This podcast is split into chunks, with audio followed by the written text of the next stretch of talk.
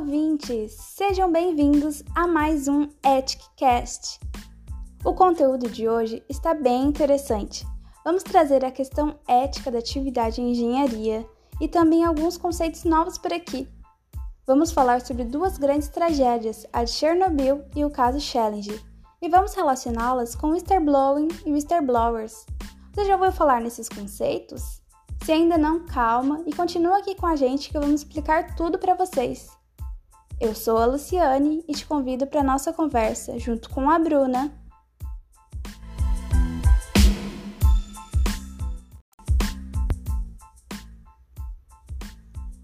Oi. Sinara. Oi, gente. E Marinês. Olá, pessoal. Então, vamos começar esse podcast explicando o que é o whistleblowing. Seria uma heroicidade moral ou uma vilania? Esse é um termo em inglês que traduzido significa denúncia, mas e se nós aprofundarmos um pouco mais, como é que poderíamos explicar esse conceito?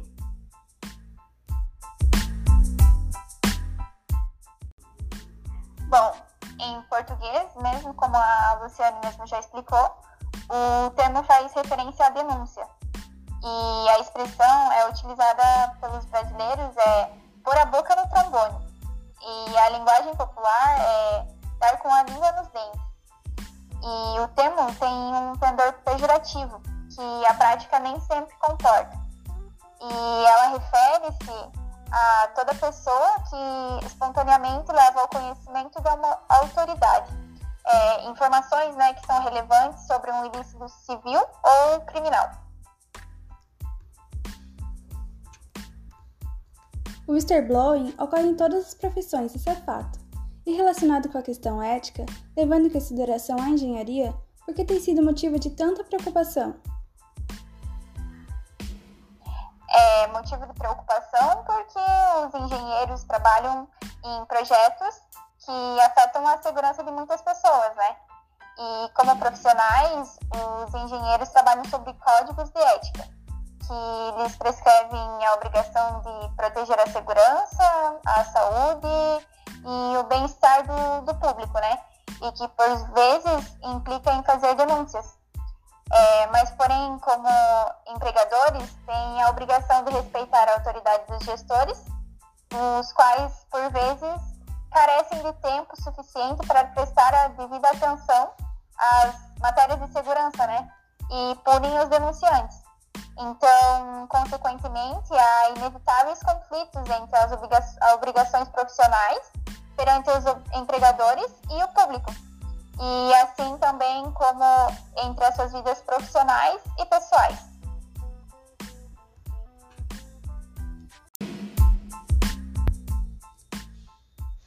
Os denunciadores podem acabar sendo alvos de retaliações, como, por exemplo, os assassinatos, transferência de local de trabalho, e assim eles podem acabar se inibindo e deixando de fazer a denúncia. Porém, esses denunciadores eles são fundamentais, são fundamentais para que as autoridades consigam punir os responsáveis pelas más práticas empresariais. E para que os denunciantes se sintam mais seguros, Existe algum centro que defende e ouve os denunciadores?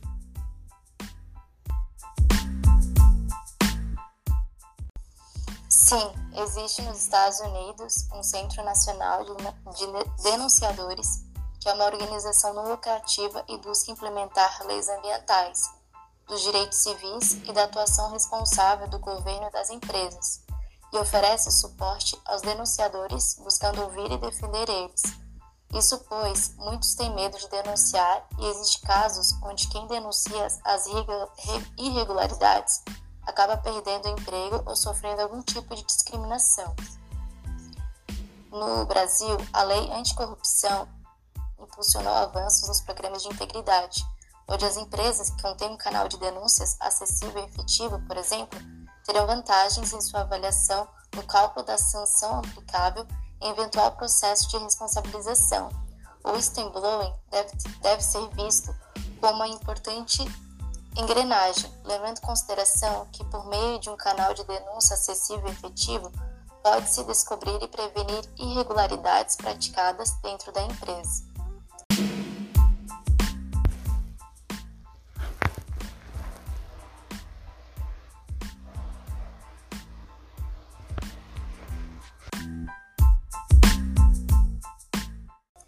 2018, foi, foi aprovada uma lei para que se cumprisse com uma obrigação de diversos tratados internacionais do que o Brasil faz parte, que é de criar sistemas de proteção aos funcionários públicos e cidadãos particulares que denunciarem de boa-fé atos de corrupção.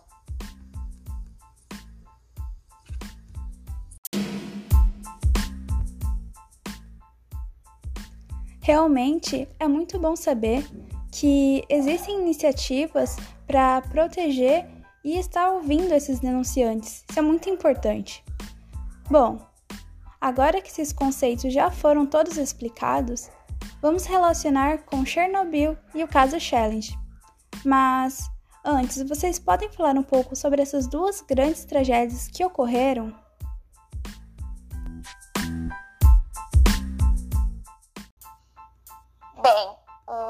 Acidente de Chernobyl, ele aconteceu no dia 26 de abril de 1986.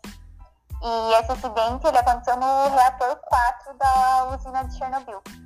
E ele foi resultado de uma falha humana. É, uma vez que os operadores do reator eles descumpriram diversos itens dos protocolos de segurança. E, além disso, foi apontado também posteriormente que os reatores tinham um grave erro no seu projeto. Então, isso permitiu que o acidente acontecesse. E tudo ocorreu é, durante um teste de segurança, né? Que estava em curso e resultou na, na explosão do, do reator. E com a explosão, dois trabalhadores da usina foram mortos e, na sequência, ocorreu um incêndio no reator que iniciou-se e estendeu-se durante dias. A explosão também deixou o reator nuclear exposto, né?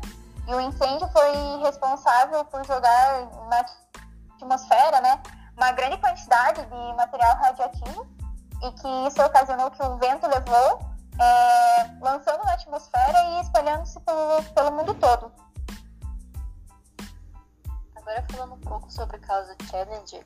O Challenger foi o terceiro ônibus espacial construído pela NASA que ao realizar o seu décimo lançamento no dia 28 de janeiro do ano de 1986, protagonizou o primeiro acidente no programa com ônibus espaciais.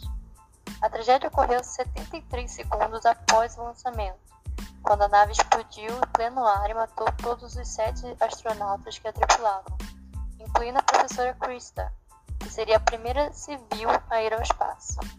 Documentários relatam que depois de de realizar uma longa investigação, chegou-se à conclusão que as condições climáticas foram cruciais para que o desastre acontecesse, pois o mau funcionamento dos anéis de vedação, decorrente da exposição destes a baixas temperaturas, é, junto a fortes rajadas de ar, provocaram a tragédia, e por meses este acidente paralisou as missões dos ônibus espaciais.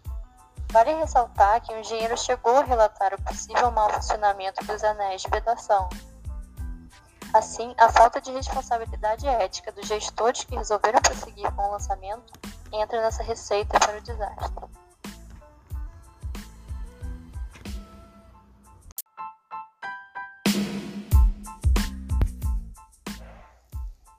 Nesse ponto surgem muitas questões principalmente sobre a responsabilidade ética dos profissionais nas decisões desastrosas que são realizadas dentro das organizações. Essas duas tragédias possuem circunstâncias muito parecidas. Vocês podem relacionar como as tragédias seriam evitadas se tivessem ocorrido as denúncias? E qual a responsabilidade ética dos engenheiros do Challenge? Eles deveriam ou poderiam ter evitado essa tragédia?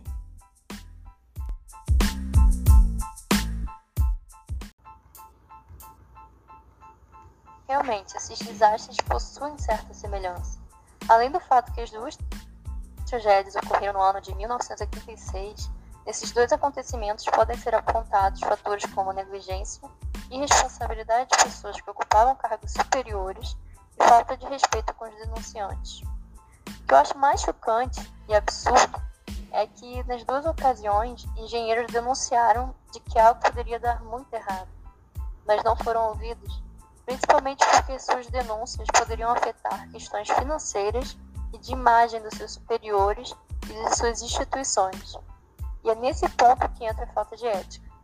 Caso as, as denúncias fossem levadas em consideração, esses desastres muito provavelmente não iriam acontecer, ou pelo menos não nessas proporções, preservando assim essas vidas que foram perdidas. Entendo que os engenheiros que denunciaram agiram de acordo com a responsabilidade ética. Talvez se a denúncia fosse pública, teria surtido mais efeito, mas é super compreensível o medo das retaliações e é por isso que as redes de apoio aos whistleblowers são tão importantes, para que assim estes se sintam mais seguros de enfrentar essa situação e evitem esses tipos de catástrofes. Infelizmente, na época desses acidentes, não se tinham muitas discussões a respeito de whistleblower. E outro fator que gravou, no caso de Chernobyl, por exemplo, foi a questão da política nacional, que era rígida o suficiente para encobrir falhas na sua tecnologia de produção de energia nuclear, apenas para manter o status de nação tecnológica desenvolvida.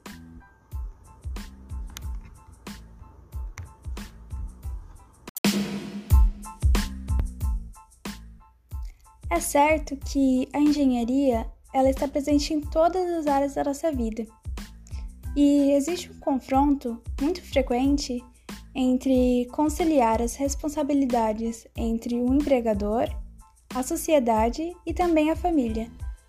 Como vocês acham que como que os engenheiros eles podem estar fazendo toda essa conciliação?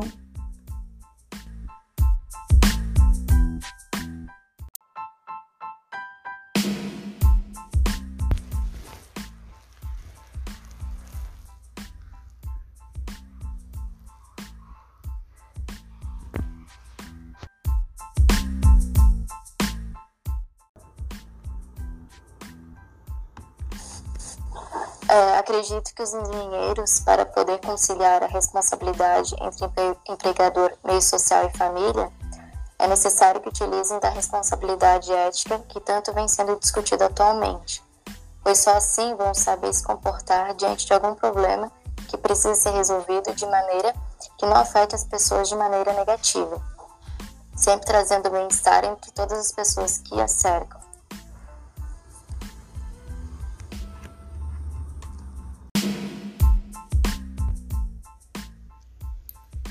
Realmente, eu concordo com você, Sinara, pois é muito importante e essencial também conseguirmos ou buscarmos fazer uma conciliação entre essas responsabilidades, tanto a responsabilidade empresarial como com a família e a sociedade também. Existem diversas situações em que nos colocamos entre a conduta ética moral e certa situação e muitas vezes não sabemos como lidar com elas. São questões que aparecem na nossa vida pessoal e que transferem-se também na nossa vida profissional. Mas o importante é tentarmos buscar sempre aliar essas responsabilidades usando a responsabilidade ética, mantendo sempre uma boa conduta.